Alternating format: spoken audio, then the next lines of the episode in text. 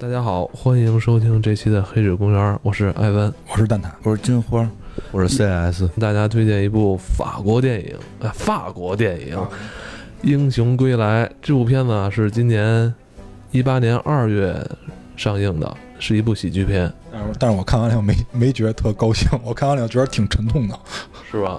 能能看到喜剧背后的辛酸。对，可能我这人想的比较多，嗯，可能我思路比较复杂，思维比较复杂。对对，好吧，咱们开始今天的这部法国喜剧片《英雄归来》。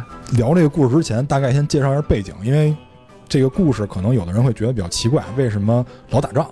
因为这个故事发生的年代是在一八零五年，这个一八零五年正好是处在这个拿破仑统治时期。然后，而且正好是在这个拿破仑战争时期。拿破仑是这个一八零五年称帝，他在一七九九年夺到夺到了这个政权，雾月政变嘛，这个事儿大家都知道。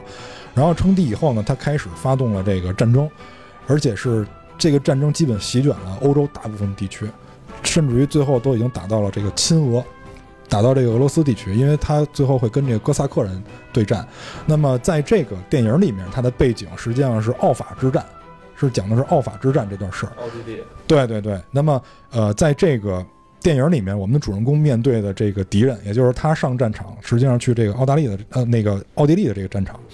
那么，这个故事呢，发生的地点是在这个勃艮第，因为我们都知道，在这个就是法国大革命、拿破仑统治时期，这个法国的这个物价实际上是飞涨的。但是我们在电影里看到这个地区的老百姓好像有吃有喝还挺好，那是因为这个勃艮第这个地区它的这个红酒我们都知道很出名，对，而且这个勃艮第它为什么在这儿老百姓能衣食无忧呢？是因为即使是在这个拿破仑统治时期，勃艮第的酒一样是可以出口到欧洲其他地区以及美洲的，所以导致当地啊相对其他地区在那个时代还相对富裕一些。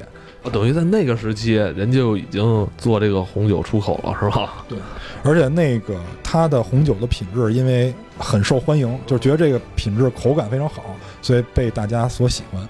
即使在战争时候也有出口。那相当于就是一个鱼米之乡，比较富足哈。对，在那个时代，就是现代化程度并不并不是像现在这么牛逼的情况下，这个。呃，物物资物产，或者说就是特产，还是占这个经济来源的一个主要的比重的。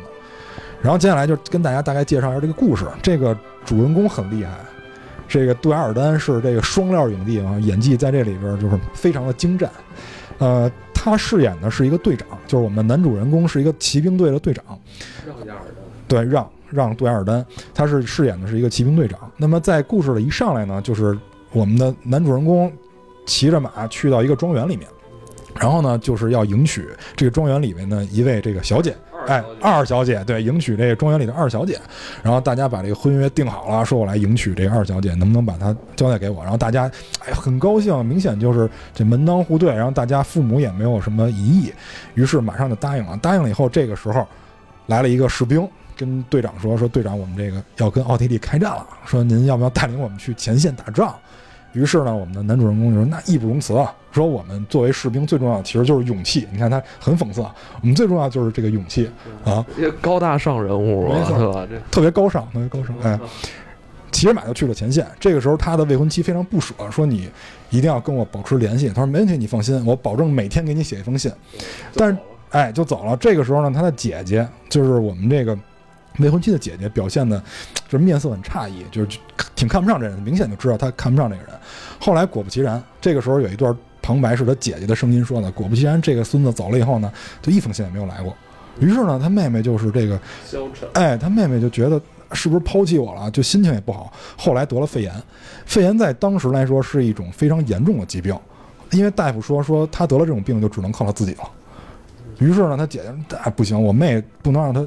没了这个人，他唯一好的可能就是让他自己就是振作起来。所以他姐姐说：“那不行，我必须要救我妹。”于是就做了一个决定，就开始代笔帮队长给他妹妹写信。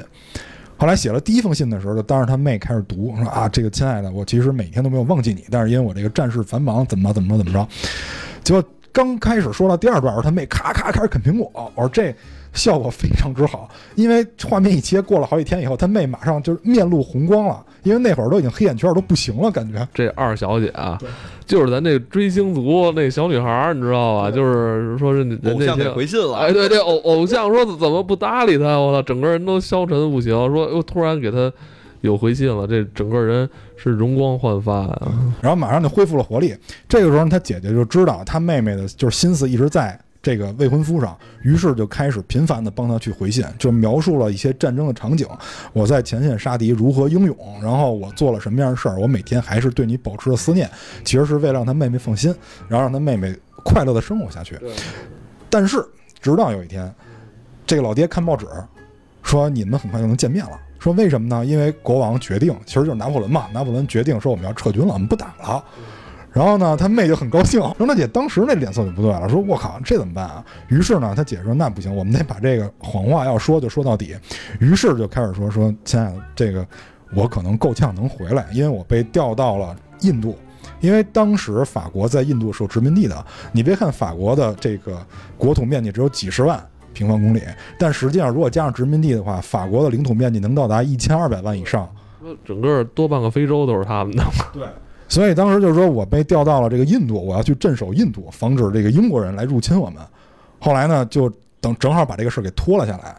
于是呢，在后来的时候，在后来的时候，他姐说这个咱不能一直这么玩啊，咱不行，是吧？不能老让我妹这牵挂着，咱不行，咱就做个了断吧。于是就说啊，我被这个英国人围困了，这我一个人要面对两千个英国士兵，怎么办呢？关键是他写了一血书嘛，对，还把自己的血滴在了这个信信件上。当然，你们要注意一下，那个时候没法验 DNA 啊，不不不要有人有有有，是吧？就我我都害怕了。现在那个时候没有这种技术，所以就滴了滴血在这个信件上，就是说这个相当于是一个绝笔书。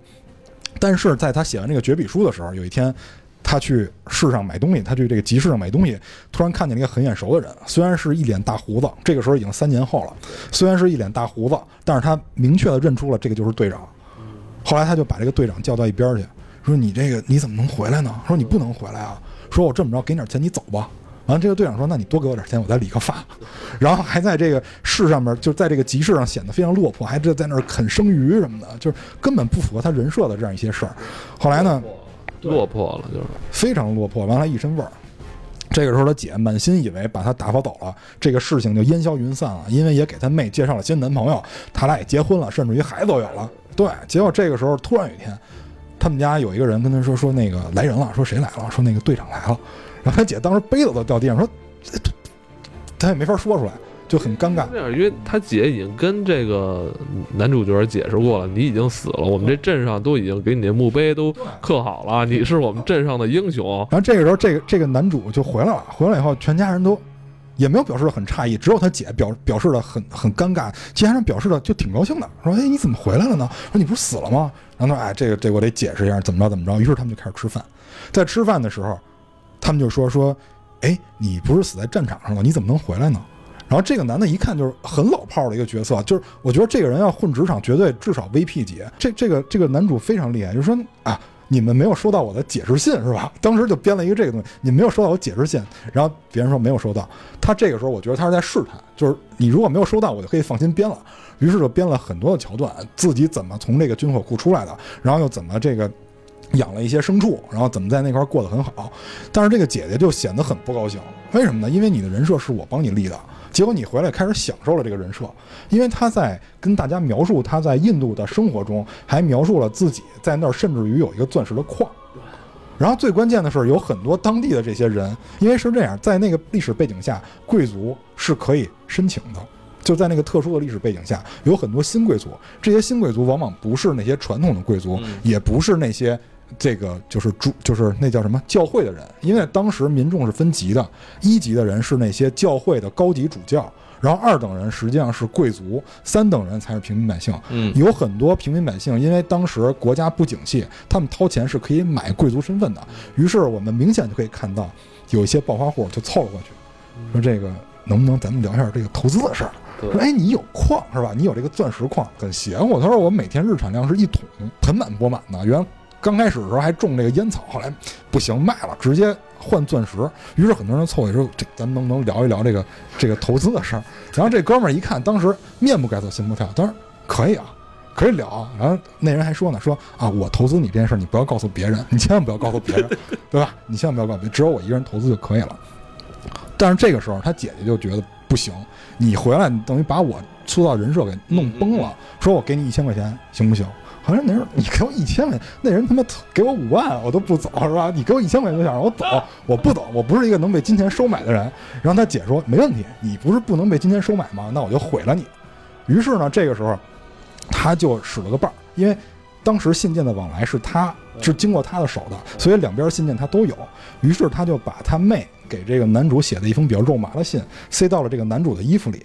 然后去把这个衣服递给了他妹的他的妹夫，然后说：“哎，这衣服是你的吗？”然后那人说：“不是啊，他是那个队长的。”走的时候，啪，那琴掉地上了。然后那男一看，这不对啊，不是为什么这是我媳妇儿的字迹，对吧？而且这个男的刚开始给大家塑造的感觉就是一个弱鸡，对，很弱鸡，就是什么都干不了。你想他进去送信的时候，他自己在那儿拼帆船呢，对，是就是中气不足的人，就是 中气不足。然后而且刚开始跟他那个就是跟他妹想去相亲啊什么的，那个就是特别羞涩，就觉得这个人完全不行。而且表现很被动。队长也特别看不起他，但是这后来就就不太一样了。对，因为他发现这个信以后，他说：“哎，这是我媳妇儿的笔记啊，怎么能跟队长私通信件呢？”然后就打开了，发现里边的内容就旁白说这个内容太对露骨，非常露骨啊！所以就不描述了嘛。然后他就急了，当时下去就扇了队长一嘴巴，说：“你竟然是这样的一个人，什么不知羞耻，然后还还是一个骗子。”然后那女的在旁边看得很高兴，这男的就说：“不行，我要跟你决斗，我必须要跟你决斗。”然后作为苦主，我选择手枪。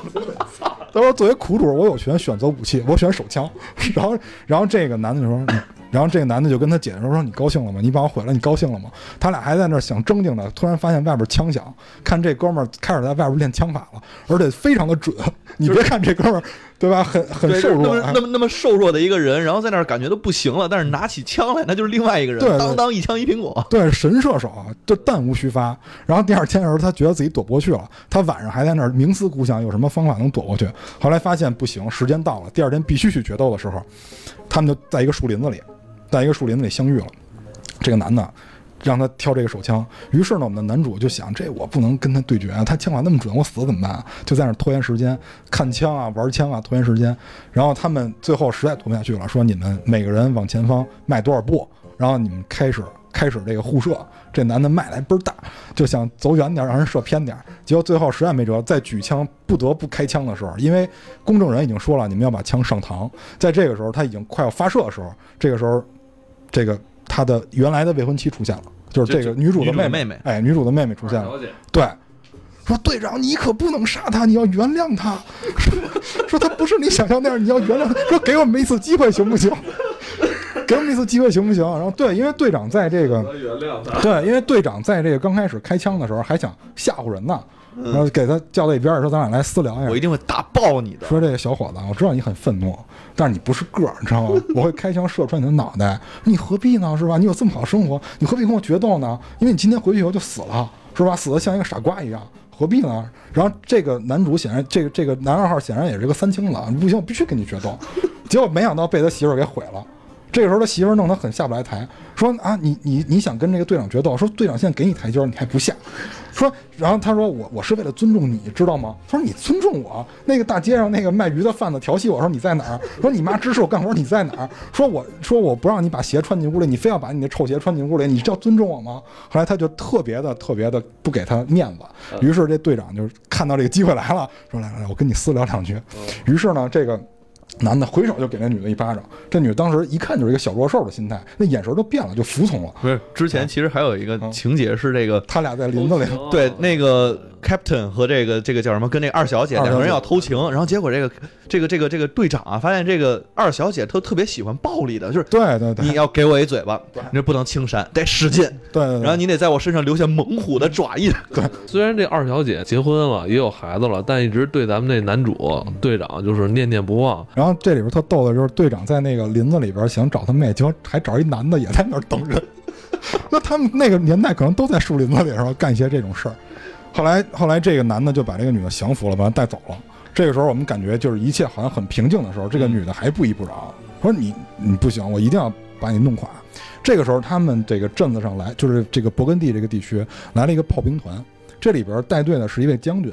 这女的想，那你在我们面前是吧？随便说，我们这儿人都信你，因为没见过世面，没有打过仗。对但是你在一个身经百战的将军面前，你的谎话撑不过五分钟，于是就把这个将军请到了家里来做客。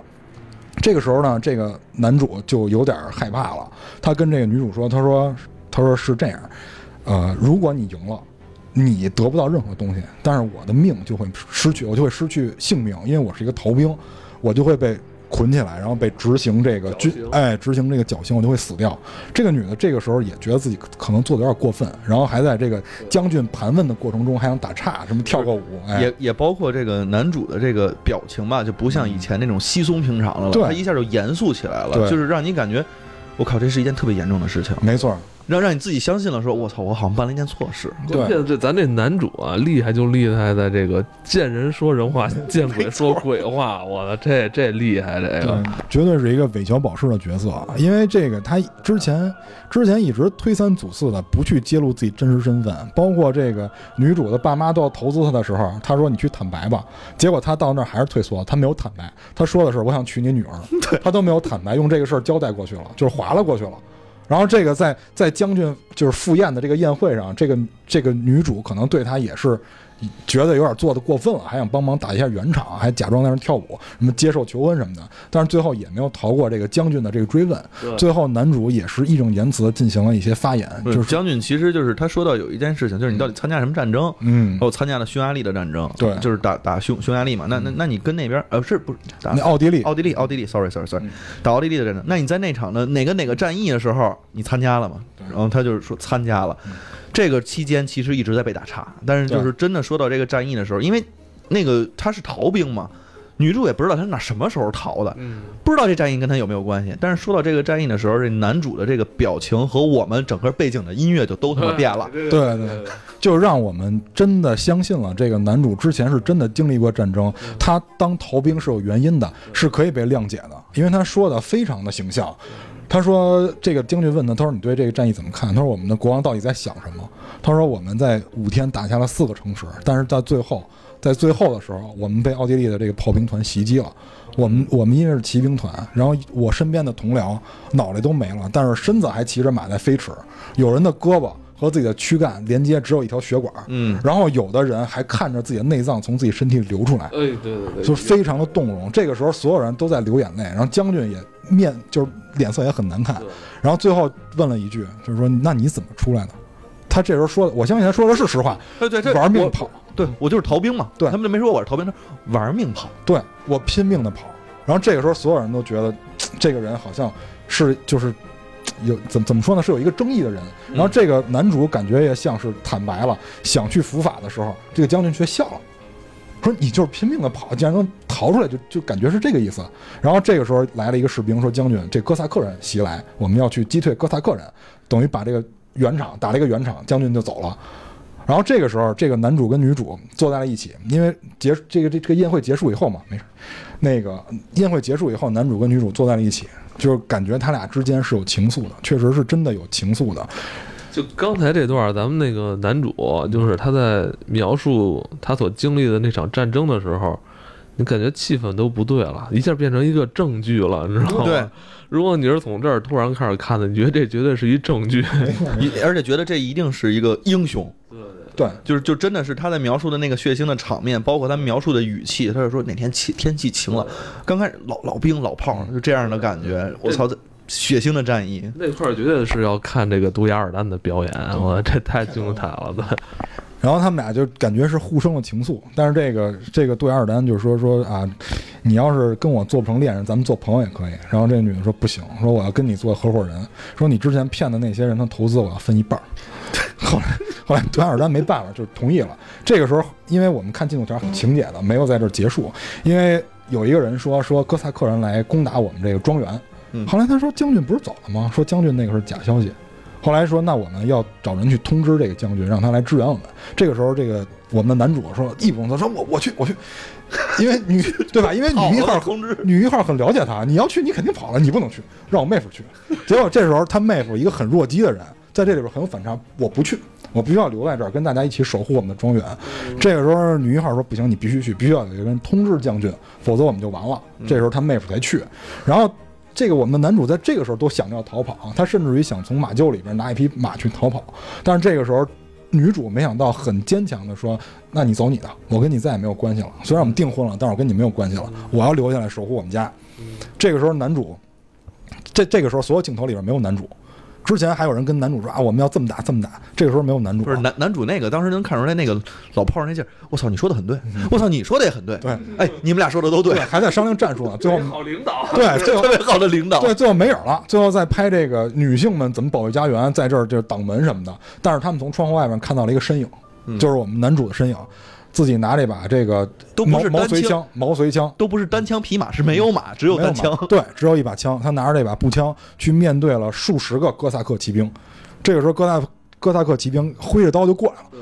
这哥萨克人就是东欧那边人啊，就拿着刀就过来。他们那会儿还是冷兵器。然后我们的队长拿着枪，一个一个的去打打他们。这个枪的这个上膛的过程还很繁琐啊。对，而且是。还反正特老是那种单发哈，对，就是你先得上火药，然后前面得上弹丸，对，然后还得再清要就给捅进去怎么着的，然后打一枪，三三四分钟。但看到那儿的时候吧，他又回到那种感觉正剧的味道了，没错没错，你会觉得特悲壮。那会儿在想，咱们这个男主队长他肯定可能下一秒他就转身跑了，我我老觉得他可能会跑，因为我觉得他这个本身他就是一个这种小人物，而且很油滑的这种性格嘛。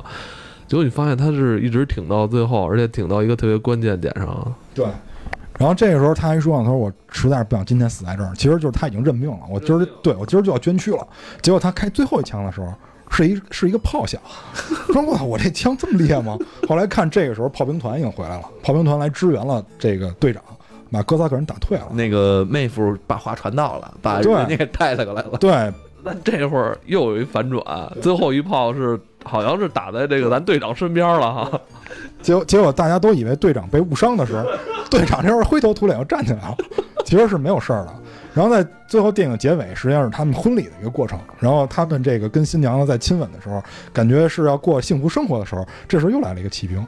说队长，那个 我们要开仗，我们这这这回我们打普鲁士，对。对，我说我们国国王，对，要让让让他们见识到我们普鲁士人的这种精神啊，让不是不是见识见识到法法兰西的精神，法兰西精神，对，让他们见识到我们法兰西精神。然后队长说那必须得去，然后骑着马就去了。这个时候镜头在最后的时候是一一堆骑马的人远去的镜头，然后这个所有的骑兵骑着马就往这个田园的左边转去，然后这个队长在最后嘛，然后不出意料队长往右走，然后所有人都傻了，我。队长怎么能跟别人去的不是一方向呢？这个时候只有新娘子在会心的笑，说：“我希望回来的是一个就是活蹦乱跳的老公，而不希望是那样。”嗯，就感觉还是有法国人的浪漫哈，最后还是选择了爱情。对，因为在这个片儿里面，我们看到这个爱情跟这个战争面前，每个人选择是不一样的。但是不管你做什么选择，法国人的浪漫精神是有的。嗯，虽然是一个喜剧片，但是回到刚开始那个问题，我看完了觉得非常的痛心。为什么痛心呢？因为就是 C 老师先来的嘛，我们俩讨论了一下，就是讨厌谁的这个问题。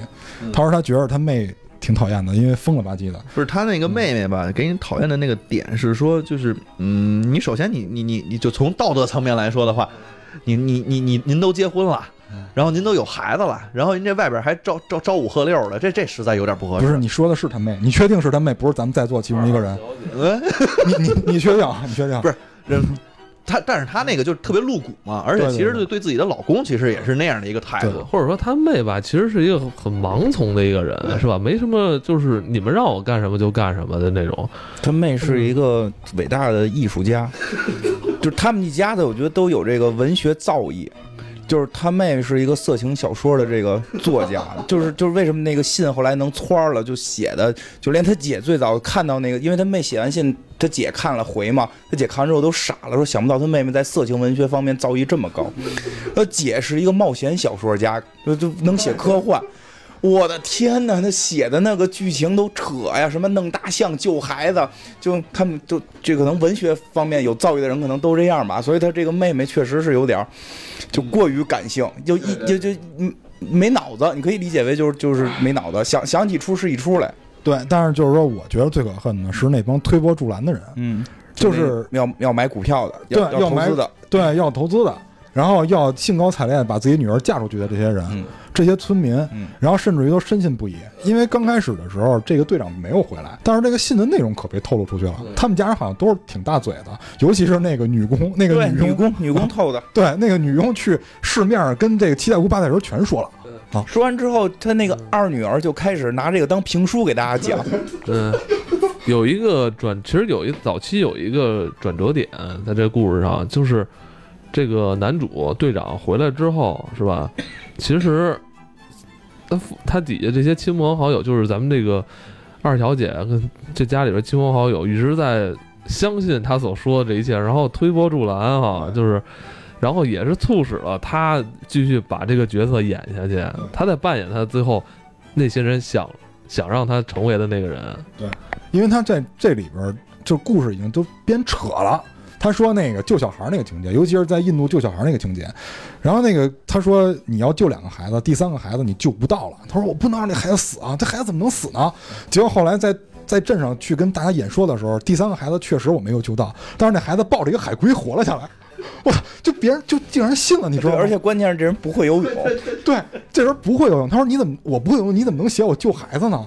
他说：“但是没事儿，那个英雄英雄的我会，英雄的队长是会游泳的。”对对对，然后最关键是听到这儿，就是台下那些那些人，哇，哦，队长太厉害了，咱们就在那儿鼓掌，我就惊了，你知道吗？而且最最关键，这些人不是托，这些人不是水军，就是我们看到很多奇怪的现象，并不都是水军。大家更愿意相信。对，就并不都是水军。一开始我没看过这个片儿，我以为都是水军，嗯后来我发现真不是，嗯真有人信。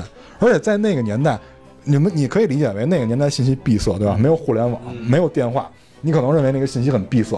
因为正常的情况下，如果是我们现在情况下，一个逃兵将军不可能不知道这人是逃兵，而且他也不是小兵，他是个队长，你不可能不知道，那一定会有统计。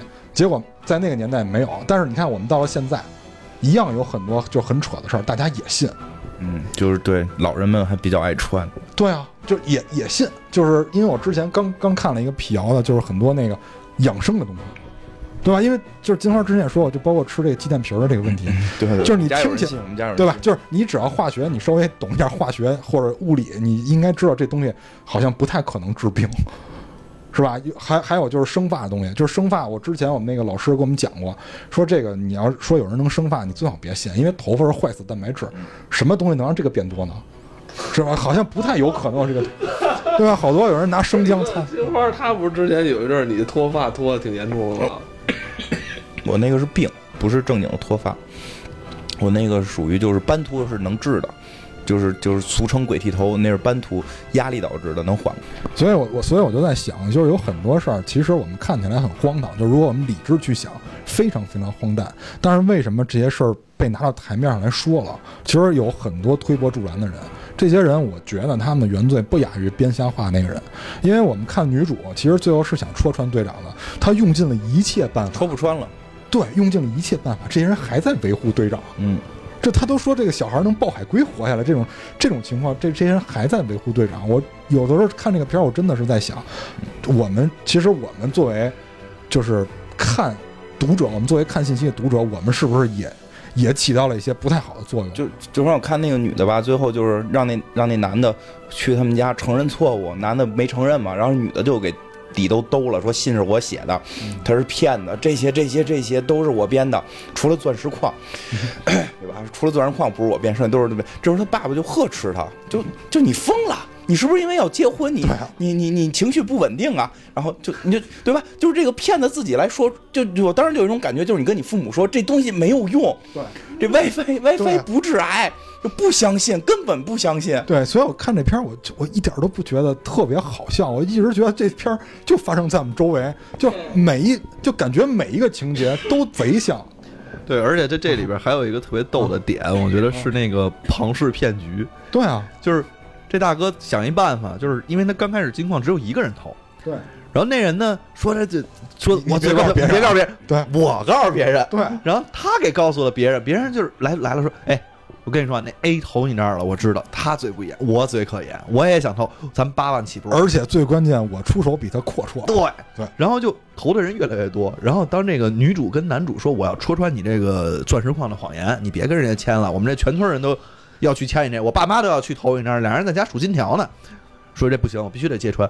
说这样，我告诉你，我想一办法，我能还他们利润，我能从你看第一个人他的这个利润应该是到手了，他的分红应该到了，我可以从底下这两个人给他抽成，给到他，那咱还赚钱。我在底下再招四个人，再招八个人，这我能搭成一个金字塔，这是一个多么牛逼的！对，所以就是说，但是你你想这个事儿，你听起来是非常荒唐的，对因为一旦你有一条线断了，就全都断了。所以你你再回想我们的有一些企业，尤其是那些玩加盟的，对，那么社会上有那么多加盟店倒闭，为什么？就突然一天，然后金字塔塔塔塔，对，然后就变着法儿来，就是我我知道的啊，从最开始的某饼、嗯，某什么手抓饼，吊渣饼是吧？我有时候现在想吃那吊渣饼，吃不着了。三百多了。从从某饼到某咖啡，到某奶茶，伴你，伴你咖啡，韩国那个 B E N E，突然就死了，一千多家店突然死了。就刚开始他直营，后来加盟了以后就死了。我们会发现，从某饼到某咖啡，就是变着花样的来，本质根本没有变某变。便利店，但是对便利店，然后很多这种东西，它换汤不换药，完了，一再的有人去上当，一再的有人去上当。你说这东西我，你最后你说不好赖谁？送餐行业不是现在有很多那种就是手机订餐，已经看有好多那种不知名的所谓连锁品牌。那些因为我身边有一朋友这两年就在做什么那什么龙虾饭的，到时候也一上来先交那什么这种都是那那个那个什么加盟费，然后你根本就活不了。因为他就是用前面的加盟费去做它运营成本。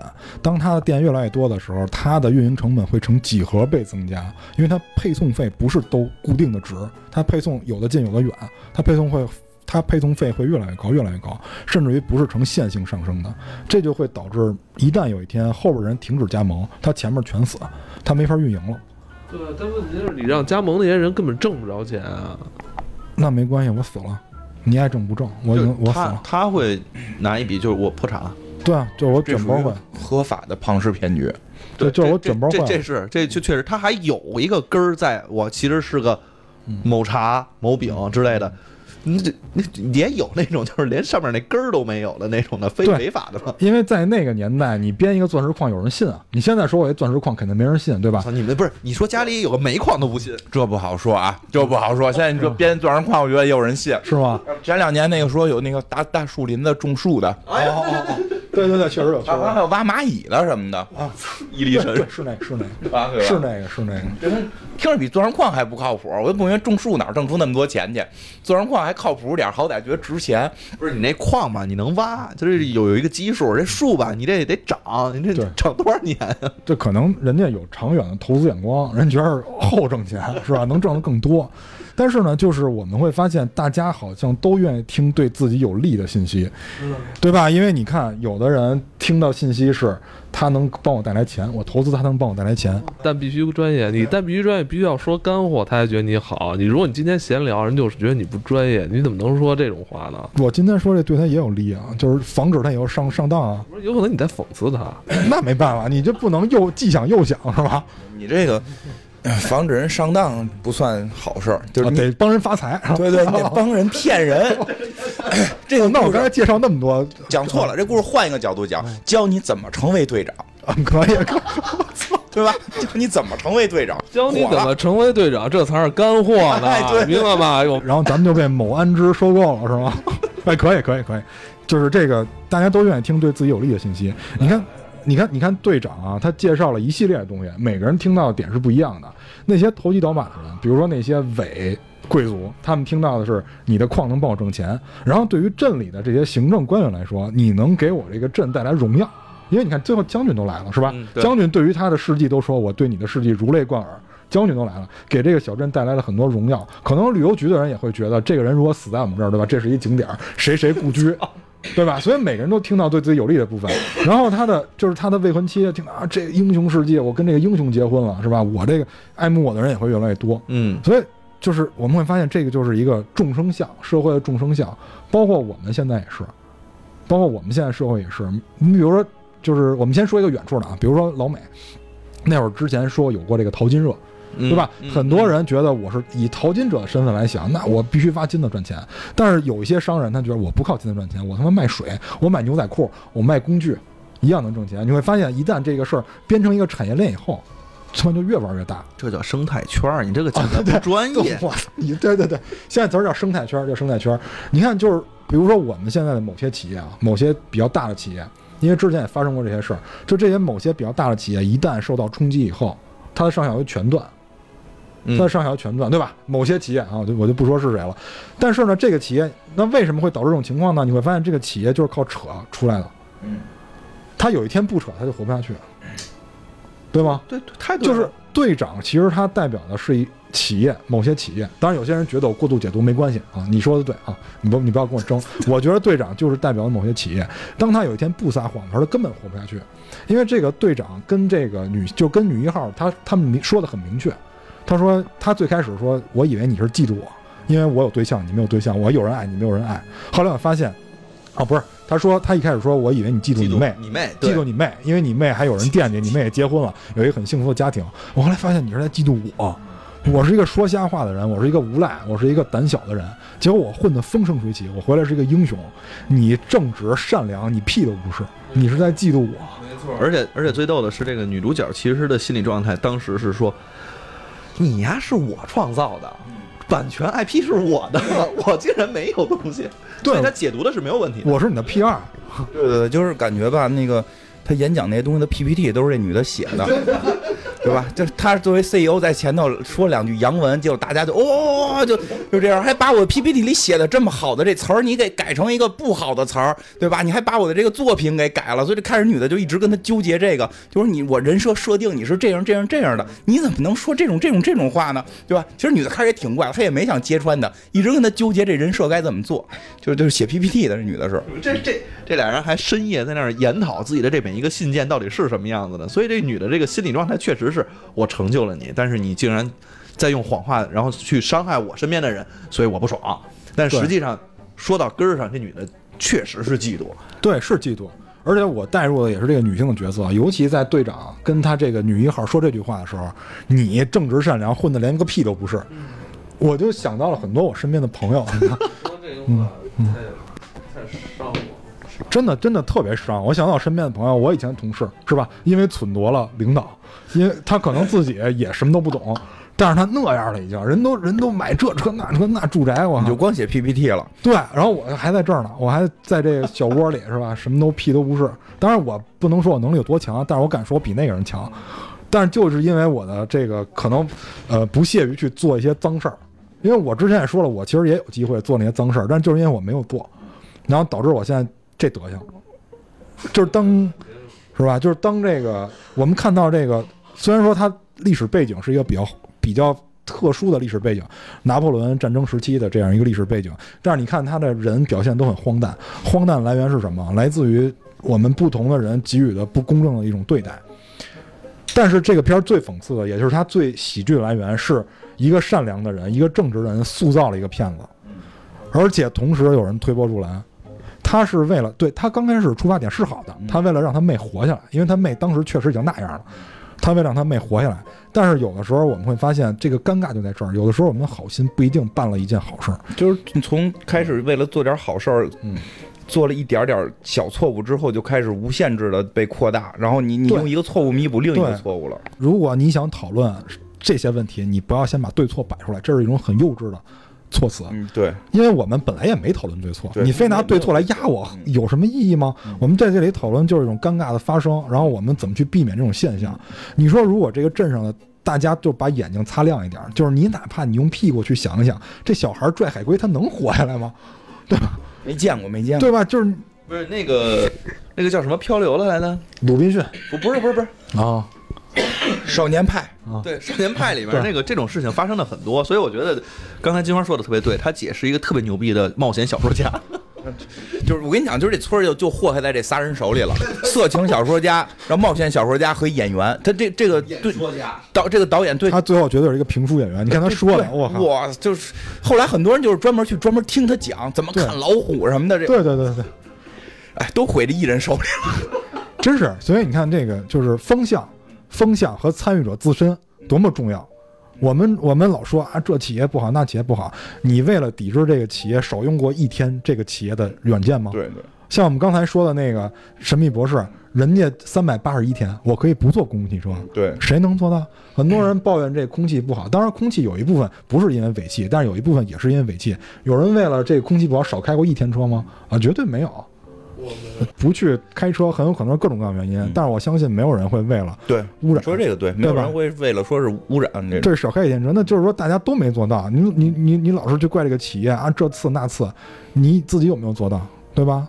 好多人老老跟我说说，你看这种企业还能活着，你说这特别对，他其实最后这个村整个的疯狂，不是有谁开始要犯坏，没错，是所有人感觉都在做一个自己觉得应该是对的事儿的时候，反而就促成了这个荒诞。因为作为那个队长来讲，他已经生活的特别，他已经生活特别惨了。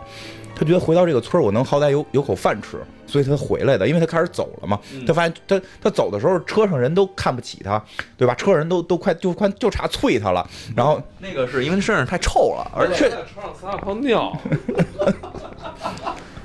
反正也是够脏的这孩子。但反正后来他拿着钱之后说，他到了别的地方也活不好，他回到家乡好歹能活，他他为此回来的嘛。结果结果就是这帮人，他说有矿石的时候不是为了骗人，不是不不是说不为了骗人，不是为了骗人来投资，他就是吹个牛逼。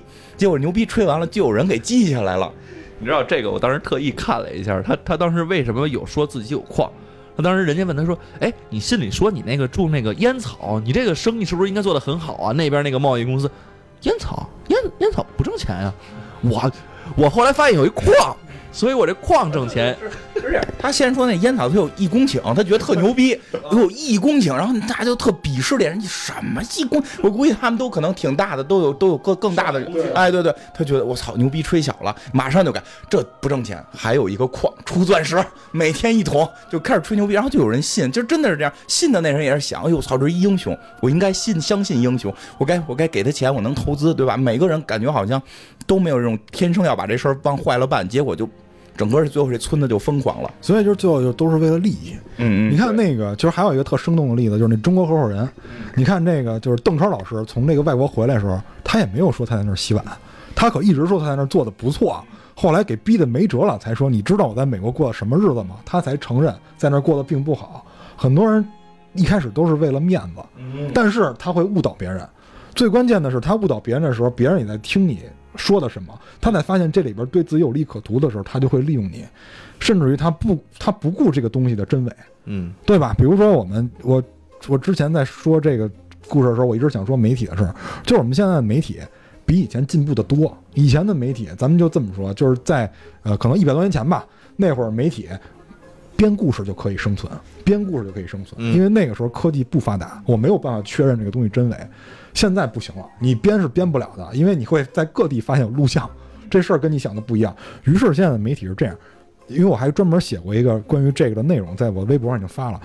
现在的媒体根本不需要撒谎，他只需要说实话，但是只需要对某些前提进行掩饰，这个事儿的走向一定会偏掉，对对，一定会偏到。就是我们之前就是各大媒体都报过的那个王凤雅还是王雅凤事件，王应该是王凤雅事件。很多人说他骗捐，就是说那个小孩的眼睛眼睛病了，然后就是众筹。然后很多人说他没有拿那个钱去治女儿的病，给另外一个孩子治了别的病。还有人说他拿着这个钱去买了车。你会发现每一轮媒体报的内容都不一样，都能他自己闭着眼睛能把自己推翻了。然后还有一堆人信我，我就是这个媒体一旦改过一次词，在我心里就没有没有真实性可言了。但是你会发现还有一堆人信，这我都说不好是赖谁了。最后，而且你想，如果你都不信，这个媒体是没有收入的；如果你不看这个媒体，这个媒体是没有收入的。嗯，大家就是信着玩儿。但是就是说，你给这个媒体创收，他会继续这么干，你就再也听不到实话了。嗯包括我们老经常去说的一些这裤裆放炮这种东西，嗯是吧？我之前还看过，我之前看过一个那个，看的我真的五味杂陈。嗯就是有一些一线城市的那些人，他是哪个城市他没提，嗯他就说就是年收入都挺高的，几十万以上，甚至于都有百万级收入这些人，这些所谓的精英层，他们也看快手。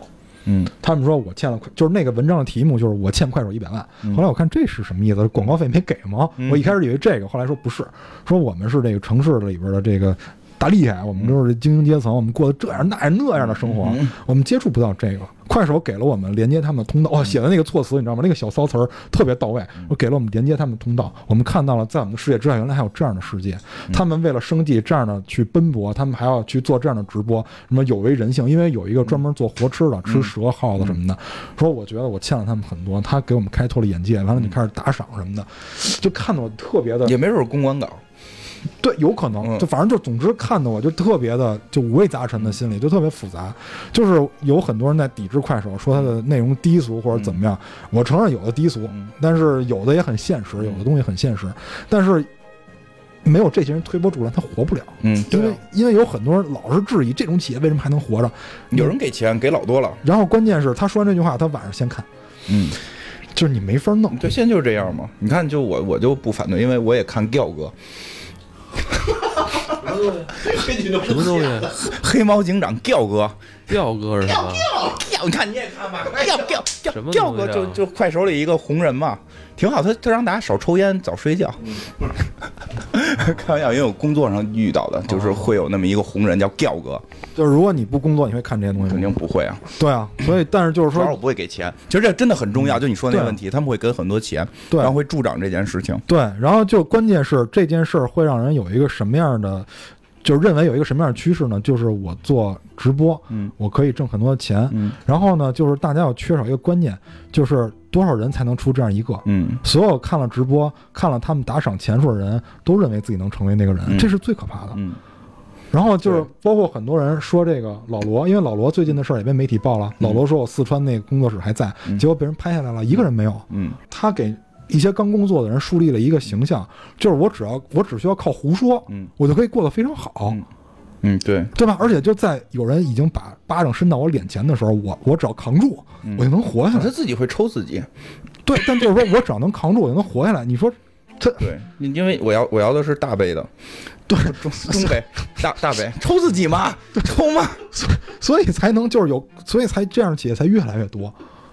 你说这事就感觉起来吧，就是你说这个片儿吧，弄了一个什么假队长庞氏骗局，看着特别那。你说社会上其实感觉也是这样，就是这个说，好像那么多人都成功发财了，我们就都。这可能没，就是说有真实庞氏骗局，就比如说骗我们家里钱的那个，那是有了 P to P 那种。其实还有一种现在就是蛋挞说一种隐形的，他告诉你有这么一个事儿，你去参与，你就有可能能发大财，你能够这个天使轮怎么着，A 轮怎么着，B 轮怎么着，然后你 C 轮、D 轮最后上市上岸，你身价几几个亿，你不管什么出身，你这这你不管有什么学历，你不管会不会技术，你只要有一个好的 idea，然后 idea 好像所有人都可以有好的嘛，你你就可以成功什么的，去给你构造这么一个假象，然后你就开始往里参股，你参的股不是像那里边是你给了几万法郎，你是参的是你你不好好工作了，你把你的时间、青春、精力，你正该干正经事儿，全都他妈干了这个事儿了，对吧？这个，而且你你还得花钱去买书啊，而且你还得花钱去听课呀。对对对对对，还还可以在喜马拉雅上听这个相关的一些课程。还能充值啊？不，这个我觉得还有一件事情，就是他们的生存空间。其实咱们讲了很多，就是之所以这些地方他们是有很强的生存空间的话，其实我感觉他们不是在用这个。无论是在用 idea 还是在用一套逻辑，然后再去玩这件事，他们其实最主要的，其实在吃的就是人口红利。我其实吃的就是有很多人他们的信息，呃，就是信息闭塞。其实这个叫信息差嘛。嗯，广告最早其实是用这样的方式再去玩的，但是广告它其实是用信息差去造创意，但是现在有很多的人在利用这样的方式去吃的就是底层人的这些信息差。我吃的最终人口红利就是流量，就接着你刚才那个说，就是很多人他们在利用信息差做什么？就是比如说我去怎带引号借鉴啊，带引号借鉴某个影片，然后说是我原创，然后很多人说哇太厉害了，其实他其实他不是说觉得那影片厉害，他是没看过原版的。就是现在有很多抄袭者，他很聪明，他知道去抄小众的东西，因为看的人少。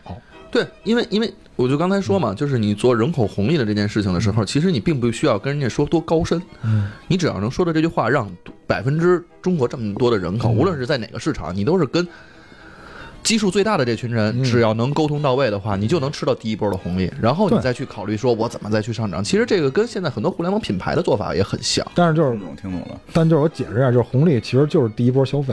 对就跟刚才那个艾文说的是，聊电影咱们得聊调度。然后咱们现在我开始天天聊调度，咱们就更火。对，然后就有人会说咱们专业，我只能说这个片儿就是它表面确实是一个喜剧，没错，但是你只要往下多想一层，你不用拐弯想很多层，对对对你只要多往下想一层，你就会发现它的现实性非常之强。对它的讽刺吧，我觉得嗯倒不至于说导，我们不会去猜测他是不是真的想去讽嗯。刺，但是真的去看到这件事情，再看到我们身边的事情的时候，我们自己会觉得看完之后会有一点讽刺，嗯。是在这一块儿。而且是我们有的时候会变成参与者，在你不自知的情况下，对，因为现在就是我们也也应该知道，大家越来越聪明了，嗯。这种局可能越来越多，嗯。我们可能在自己都不知道情况下就入了局了，嗯。那么。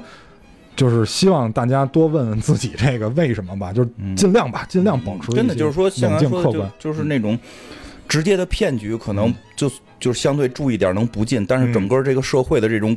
大的这种其实每个人都在里边，我我真真真觉得是这样，而且我觉得这片子好是好在，可能也真就是法国人干得出这种事儿来。你这片儿看了，你找不着坏人是谁，对对吧？按道理上讲，队长啊，队长应该是坏人，坏人，那怎么能女主角可以跟他最后结婚，还喜欢他什么的？其实真的就是发现是整个的混乱，是推波助澜的人也没一个说是这个 没有说百分之百坏，对，没有百分之百坏，没有百分之百好，但是就是大家的这些事儿，乱七八糟这些事儿，就把这个东西给推到了一个很搞笑的地方。你再回看我们的生活，不是也有这么多搞笑的情况在吗？对我转发锦鲤有什么错，对吧？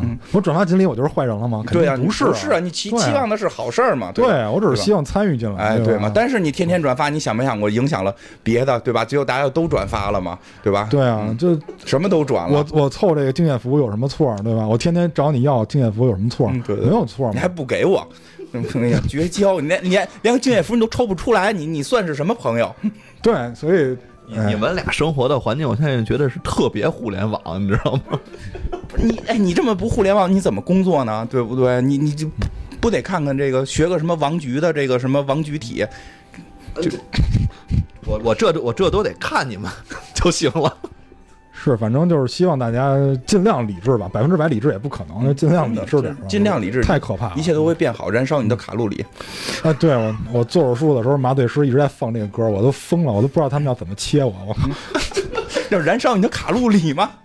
不是人家说你太胖了，没我做抽脂啊！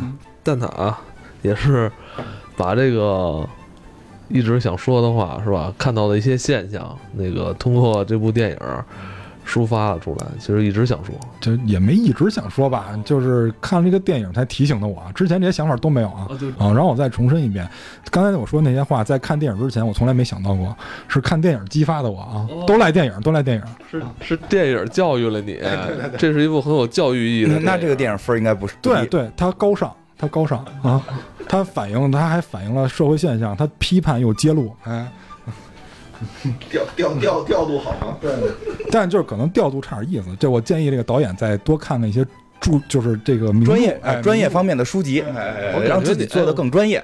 我感觉啊，就是是不是最近有人打通你的这任督二脉了？咱今天你看录的这个什么，呃，毒液还有这神秘博士，我感觉你整个人就是气血特通畅的感觉，整个可能做手术吧，看开了，因为我这个，因为麻药那后劲儿，他做的是全麻。对，人家大夫是不是把你这任督二脉点了一下？我操！也不是，因为就是可能这个病算一个绝症吧，从某个角度来说，所以我觉得没事儿，我无所谓。是绝对能好的症。不是，就是因为我这个病比较少见，然后呢，所以也没有什么治疗方法，所以我可能也看开了。我觉得应该是就是做一些有意义的事儿吧，应该看一些就是带批判性质的，然后带揭露性质的电影啊。那咱们今天就是这部法国的电影《英雄归来》，就聊到这里，我们下期再见。再见。拜拜。